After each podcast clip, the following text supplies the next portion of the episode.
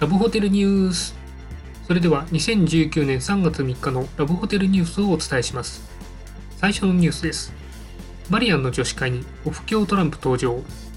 女子会で有名なバリアンで3月1日から4月30日までオフ教トランプを無料で貸し出しているようです。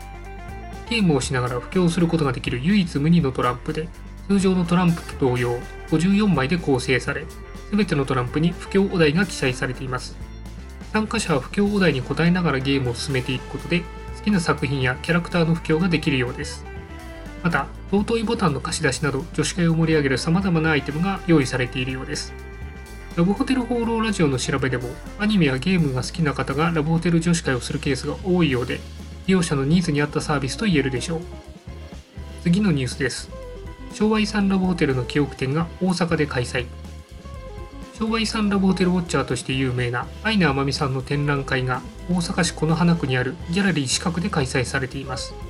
回転ベッドや鏡張りなど全国の個性的な昭和ラブホテルの写真展示のほかラブホテルの写真集やトレーディングカードなども販売しています。3月10日まで入場無料で開催されていますのでお近くの方はぜひお越しになってはいかがでしょうか。以上ニュースをお伝えしました。